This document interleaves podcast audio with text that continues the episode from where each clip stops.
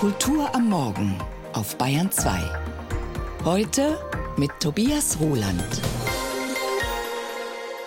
Swirling Violets heißt das Debütalbum des britischen Singer-Songwriters Concha White. Davon hören wir das Eröffnungsstück The Holy Death.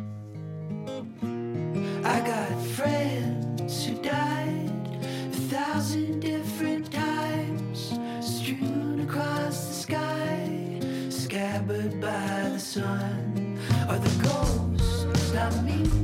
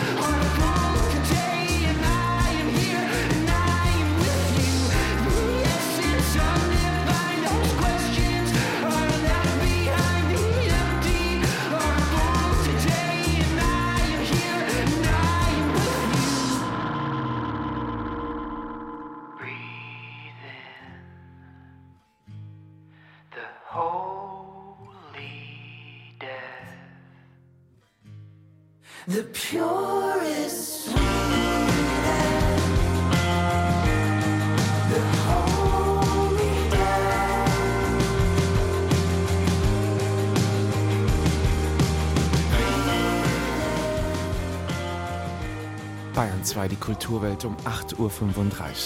Auf seinem Debütalbum Swirling Violets singt Concha White über Sehnsucht, tragische Romanzen und merkwürdige Parallelwelten. Und vermutlich existiert irgendwo da draußen ein Paralleluniversum, in dem die Münchner Lach- und Schießgesellschaft ein florierender und von Streitereien hinter den Kulissen befreiter, ruhmreicher Kabarettbetrieb ist. Das war die Lach und Schieß auf unserem Planeten ja tatsächlich auch viele Jahre. Vor einem Jahr aber musste die Lach und Schieß Insolvenz anmelden, was auch eine Folge der untereinander verkrachten wechselnden Gesellschafter war. Dann aber im Sommer 2023 kam eine neue Geschäftsführung und mit ihr das Versprechen, die insolvente Kabarettinstitution per Neugründung zu retten. Am Sonntag nun feiert das aktuelle Lach- und Schieß-Ensemble mit einem neuen Programm Premiere. Allerdings nicht an gewohnter Stätte, sondern in einer Art Edelexil, weiß Christoph Leibold. Das vielleicht Wichtigste vorweg. Die neue Lach- und Schießgesellschaft Veranstaltungs GmbH hat die Namensrechte. Es hätte ja auch sein können, dass im Insolvenzverfahren irgendein Medienkonzern die Rechte verkauft und dann wären sie weg. Das haben wir Gott sei Dank abwenden können. Als Gründer des neuen Fördervereins Die Ladenhüter hatte Münchens Ex-OB Christian Ude die Finger mit im Spiel, damit nicht die Falschen den guten Namen Lach- und Schießgesellschaft in die ihrigen bekamen. Aber Namen allein sind Schall und Rauch. Die alte Lach und Schieß stand ja für zweierlei: für ein traditionsreiches Kabarettensemble und für einen legendären Ort, die von Mitbegründer Sami Drechsel einst liebevoll der Laden getaufte Spielstätte in München-Schwabing. Aber diesen Laden zu hüten, sprich auch künftig als Kabarettspielstätte zu bewahren, ist eine heikle Angelegenheit. So, spaziert. Beim Ortstermin mit Christian Schulz, einem der neuen Geschäftsführer, ist der Laden kaum wiederzuerkennen. Die früher holzvertäfelten Wände sind nackt, überall Schutt und Kabelsalat. Und das ist halt alles entkernt jetzt. Es wird ja hier sozusagen ein Restaurant, Tagesbetrieb auch, ne? also Wirtschaft mit Mittag und Abendessen. Bis zuletzt war die Lach und Schieß im Laden Kulturveranstalter und Gastronom in einem. Das Ensemble spielte oder andere Kabarettisten gastierten auf Einladung der Lach und Schieß, die das Publikum zugleich während der Abendveranstaltungen selbst bewirtete. Das ging gut, solange einer wie Till Hofmann die Geschäfte führte, weil der Laden unter ihm an andere Bühnen, wie etwa das Münchner Lustspielhaus, angegliedert war.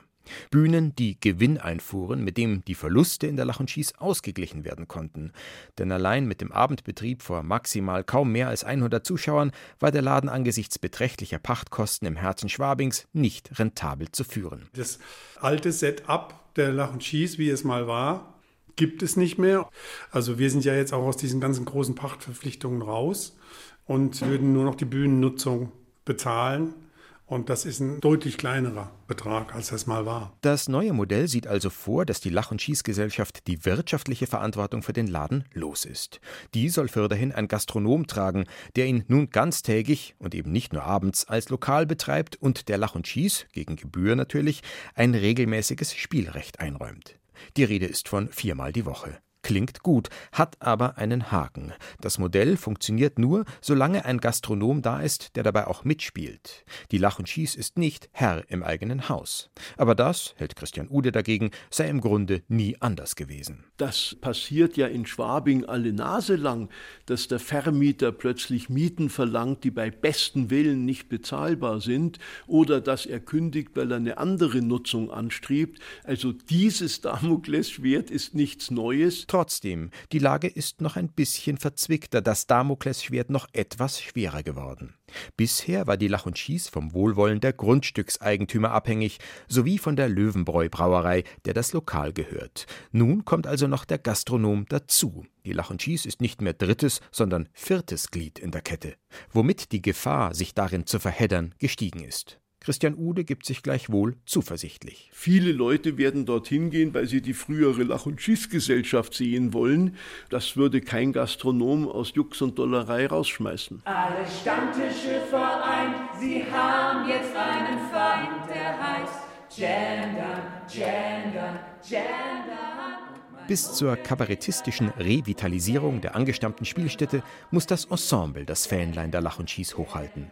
Abgespeckt, das neue Programm ist eine Gesellschaftssatire, angesiedelt in einer Wellness-Oase für bornierte Besserverdiener, die sich nach dem Aufguss der vermeintlich guten alten Zeiten sehnen, in denen man noch ungestraft sexistisch und rassistisch daherschwafeln durfte. Abgespeckt, der Titel passt aber auch zur Situation der Lach- und Schießgesellschaft, die gerade kleinere Brötchen backen muss. Auch wenn sich das für Ensemblemitglied Christel Sittenauer angesichts der Premiere am Sonntag im schmucken Silbersaal des Deutschen Theaters München nicht so anfühlt. Das ist natürlich also schon ein großer, schöner, äh, mächtiger Saal. Das ist ja eher, dass man aufgestockt hat, sozusagen von der Saalgröße und vom Ambiente. Aber natürlich, klar, abgespeckt, man ist nicht mehr im eigenen Laden, sondern man ist eben woanders. Der Silbersaal dient als Übergangsspielstätte, um dort Einnahmen zu generieren für die neue Lach- und Schießgesellschaft schon vor der Rückkehr in den den Laden in hoffentlich nicht allzu ferner Zukunft. Und auch danach soll parallel eine weitere, größere Bühne bespielt werden, erklärt Geschäftsführer Christian Schulz. Das ist auch eine Wirtschaftlichkeitsrechnung, ganz einfach. Ne? Also mit voraussichtlich 100 bis 120 Plätzen ist es schwieriger als mit 200. Denn Nostalgie allein wird die Traditionsmarke nicht retten. Wehmut ist trotzdem erlaubt und durchaus angebracht. Komplett ohne das besondere Flair ihrer angestammten Heimstadt jedenfalls ist die Münchner Lach- und Schießgesellschaft auf Dauer schwer denkbar.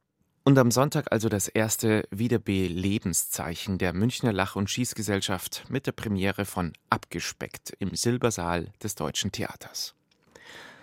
Und im besten Sinne unheimlich kommt dieser Song daher. Far From Any Road von der Handsome Family. Berühmt geworden vor genau zehn Jahren als Titelmelodie für die erste Staffel der HBO-Krimiserie True Detective. Die zwei Detektive der ersten Staffel waren mit Woody Harrelson und Matthew McConaughey fantastisch besetzt. Mich hat die Serie damals enorm gepackt mit ihren Zeitsprüngen, mit ihren Szenen im gefühlten Nirgendwo von Louisiana und mit einer reizvollen Mischung aus Horror und Twin Peaks Haftigkeit. True Detective ist eine sogenannte Anthologieserie, heißt, jede Staffel spielt an einem anderen Ort mit anderer Besetzung.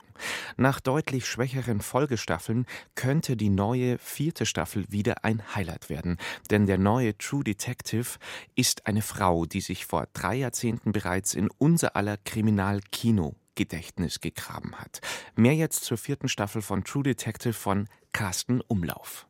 Es ist kurz vor Weihnachten in einer Forschungsstation im Norden Alaskas. Die Stimmung ist gelöst, als einer der Forscher plötzlich wie epileptisch zuckt. Hey, Clark, are you okay?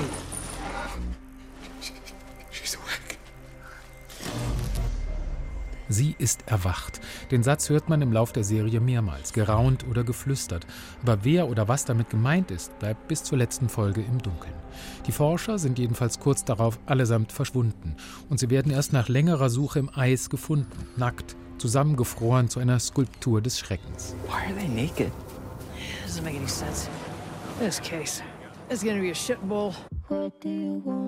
Der mysteriöse Fall scheint mit einem früheren ungeklärten Mord an einer Umweltaktivistin zusammenzuhängen. Polizeichefin Danvers bringt das jedenfalls wieder mit ihrer früheren Kollegin Navarro zusammen, die sich beide erstmal in herzlicher Abneigung begegnen. You think I want to work with you? I do, actually. Take a look in the mirror, Liz. No one can stand you. Das Dunkel, die Nacht ist das prägende Element dieser Staffel und natürlich die Kälte. Denn die Serie beginnt am letzten Abend vor der monatelangen Polarnacht in der fiktiven Stadt Ennis. Das Ambiente ist wie gemacht für eine Serie, die sich im Horror wie im Noir-Krimi-Genre verortet und die den Night Country auch mit einem grandiosen Soundtrack erkundet. Seven's very secret, never told. Spiralförmige Symbole, geisterhafte Stimmen, Erscheinungen von Toten. Es klingt nach bekannten Zutaten eines Horror-Thrillers, aber sie gehören zur spirituellen Welt der indigenen Bevölkerung Alaskas. Ihr Verhältnis zur Natur und zum Tod trifft im Alltag auf Rassismus und Umweltzerstörung. Fragen von Identität und Zugehörigkeit spalten die Familien. Das betrifft auch das Verhältnis von Liz Danvers zu ihrer Tochter Lea oder zu ihrer Kollegin Navarro. And what about the men on the ice? Why'd they go out there? Come on. Don't give me that. Voodoo, E.T., cosmic, Choompa Loompa bullshit. Are you trying to say chupacabra? Whatever, the magic. It's no magic. Right? There's a there's a real explanation for this. Polizeichefin Danvers hat sich eine Art Eispanzer zugelegt, aus Hartherzigkeit, Herablassung und schneidendem Ton. Und Jodie Foster spielt diese ältere Frau mit atemberaubender Ledrigkeit. Auch Kaylee Reese ist als Evangeline Navarro davon getrieben, als Frau nicht zum Opfer zu werden. Sie sucht aber nach Mitteln und Wegen, emotional offen und verletzlich zu bleiben. Mit ihnen hat Serienschöpferin Issa Lopez der düsteren True Detective Welt eine konsequent weibliche Perspektive verpasst. Und das tut dem zuletzt recht erschöpft wirkenden Serienkonzept unheimlich gut. Vor allem in Atmosphäre und Bildgestaltung erinnert die Serie stark an die ikonische erste Staffel von True Detective. Mit kältestarrenden Bildern von einsamen Menschen in Eis- oder Schneelandschaften. Es sind Reflexionen auf Leben und Tod zwischen existenzieller Verlorenheit und einem Funken Resthoffnung. Zum Binge-Watchen vielleicht nur eingeschränkt zu empfehlen, aber dennoch ein faszinierender Start in das neue Serienjahr. True Detective Night Country, die vierte Staffel der Erfolgsserie mit Jodie Foster. Ab sofort beim Streaming-Anbieter Wow. Und hier geht's in der Kulturwelt musikalisch auch ein bisschen mysteriös, geheimnisvoll weiter mit dem geflüstert verhaltenen Gesang von Concha White. Righteous, why did I feel like that?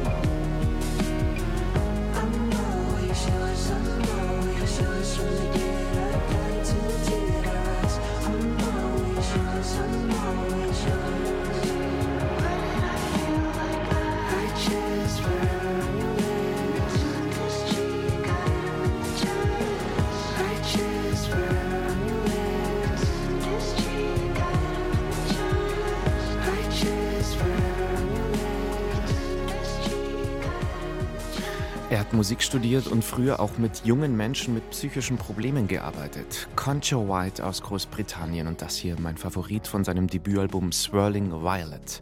Righteous, Why Did I Feel Like That heißt dieser Popschleicher. 8.49 Uhr, Bayern 2, Sie hören die Kulturwelt. Und in die Welt der Kultur des Bayerischen Rundfunks hat die Sesamstraße übrigens einige Jahre nicht hineingepasst. Als vor 51 Jahren das Fernsehformat für Kinder im Vorschulalter aus den USA nach Deutschland importiert wurde, da hat der BR sich geweigert, Ernie, Bird und Co. auszustrahlen wegen, Zitat, kultureller Überfremdung und pädagogischer Infamie. Die Puppe Oscar etwa würde das Leben in Mülltonnen glorifizieren. Inzwischen wissen wir, die Sesamstraße hat sich zu einer generationenübergreifenden Kinderprogrammkonstante entwickelt. Der bayerische Boykott gegen das zottelige US-Format bekommt oder verkommt jedoch zu einer Fußnote im Vergleich zum Versuch, die Sesamstraße ins russische Fernsehen zu bringen ab sofort nachzulesen in einem neuen Buch der Produzentin Natascha Lance Rogoff. Muppets in Moskau. Ein Sachbuch, das sich wie ein Abenteuerroman liest. Weiß Tobias Stosiek. So klingt die Sesamstraße in Deutschland. In Russland sollte sie so klingen.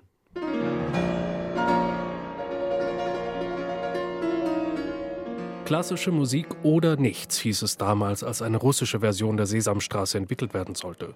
So erinnert es zumindest Natascha Lance Rogoff, Produktionsleiterin beim Sesame Workshop, die in den 90ern nach Moskau entsendet wurde, um dem postsowjetischen Kinderfernsehen das Licht zu bringen. Und das in Gestalt bunter, fusseliger Muppets. Ein Ding der Unmöglichkeit.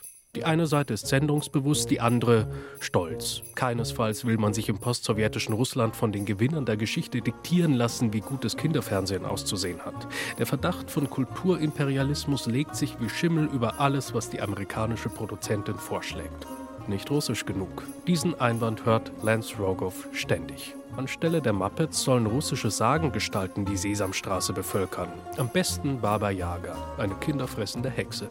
You know, this has das Russland, das sie in den 90ern kennengelernt habe, sei ein Land mit einer unheimlich brutalen Vergangenheit gewesen, erzählt Lance Rogoff in diesem Interview. Ein Land, dessen System gerade gescheitert war. Ein Land, das vor riesigen Veränderungen stand. They had to figure out a way to overcome their past and build a new reality for children, first on television and then hopefully in real life. Die Sesamstraße als Geburtshelfer der russischen Demokratie. Das ist vielleicht ein bisschen zu hoch gegriffen, aber die Macher der Sendung überlegten sich durchaus, was sie den Kindern vermitteln mussten, um in der neuen postsowjetischen Welt zu bestehen. Eine Welt der Konkurrenz, der Unsicherheit, aber auch der Freiheit.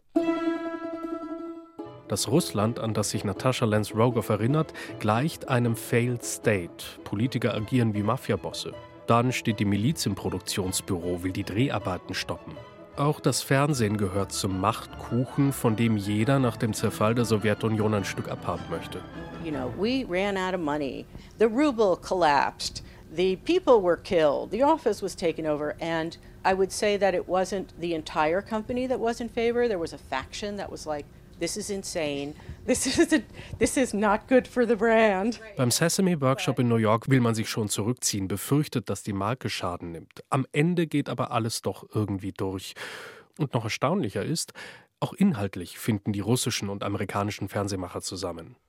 Zwar schafft es Baba Yaga nicht in die Sendung, aber doch sowas wie die kindliche Version eines russischen Waldgeists. Seliboba, ein zotteliges blaues Muppet, das Musik riechen kann und es mit Regeln nicht ganz so genau nimmt. Die Ulica Sesam ist Kinderfernsehen für eine Schwellenzeit. Ein Bein am Boden, eins in der Luft, Tradition und Aufbruch. Und sie ist ein Beispiel für einen gelungenen interkulturellen Kompromiss.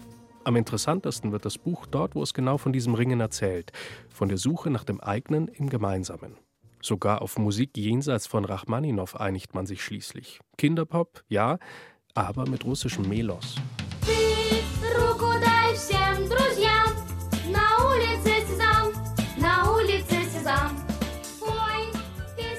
14 Jahre war die Ulica Sesam auf Sendung. 2010 räumte Putin sie ab, zu westlich. Seitdem sind die Moskauer Muppets ein Versprechen der Vergangenheit. Muppets in Moskau. Die völlig verrückte Geschichte, wie die Sesamstraße nach Russland kam. Von Natascha Lance-Rogoff. Erschienen bei Surkamp 22 Euro. Und von der Sesamstraße, gewissermaßen einem Selbstläufer, kommen wir jetzt zu einem sogenannten Selbstklinger in der Bayern 2 Kulturwelt.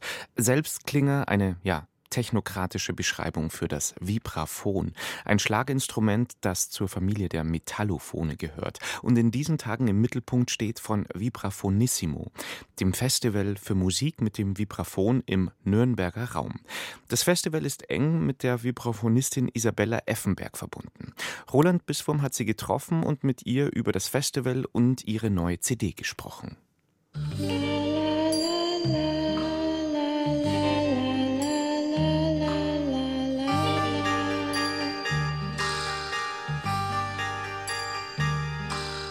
Wir haben einen bekannten Pianist und Komponist, Krzysztof Komeda, und das ist das Stück von diesem Film von Roman Polanski. Und tatsächlich habe ich mich deshalb entschieden, sein Stück auch auf meiner neuen CD aufnehmen. Und das heißt Lullaby.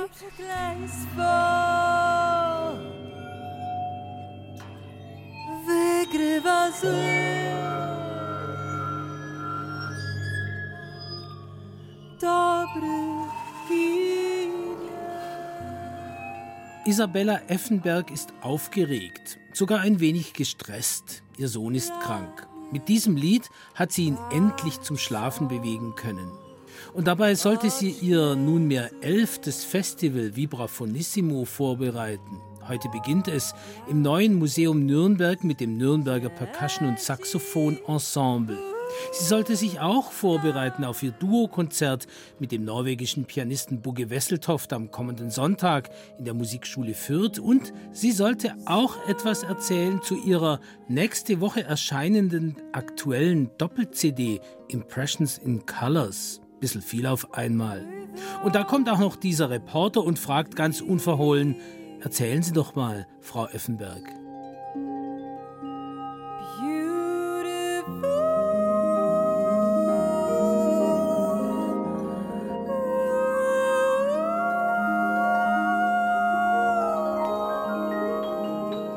Cuéntame, einer dieser verstörenden Titel der Isabella Effenberg. Sie spielt so exotische Instrumente wie das Waterphone, die Bassmbira oder die Glasharfe. Und im Gegensatz zu ihrer jatzigen Erstlingsplatte mit eben diesem Titel Cuéntame, erzähl mir, erschienen vor zehn Jahren, kommen die 22 Titel auf Impressions in Colors besinnlicher, innerlicher, vielleicht eine Idee melancholischer daher. Ich erzähle, wie meine Klangwelt sich geändert hat. Immer wieder spiele ich das Stück mit verschiedenen Besetzungen, weil jedes Mal spielt man das komplett anders. Ich glaube, das ist ein bisschen osteuropäische Seele, aber das ist auch natürlich das, dass wir durch die Geschichte oft kämpfen mussten, dass es uns überhaupt gibt.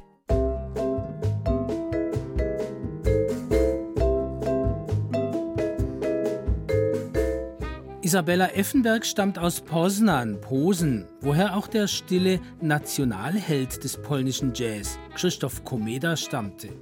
Nation Cha-Cha, dieser Titel hier reflektiert eindrucksvoll diese ein wenig osteuropäische Seele, von der Effenberg spricht. Von Komeda gibt es ein Stück Meine süße europäische Heimat. Effenberg mag sich nur ungern zur aktuellen politischen Lage in ihrer alten Heimat äußern, die Musik spricht doch schon für sich, sagt sie. Nation Cha-Cha.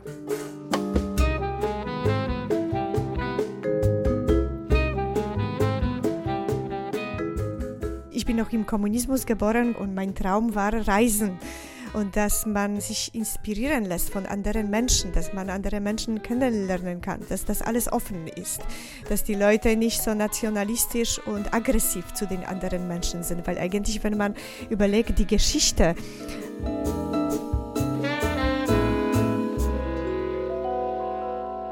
Heute Abend geht's los im neuen Museum Nürnberg Auftaktkonzert von Vibrafonissimo. Tickets gibt's ab 17 Euro. Mit dieser Empfehlung verabschiedet sich das Team der Kulturwelt ins Wochenende. Danke fürs Zuhören, sagt Tobias Ruland.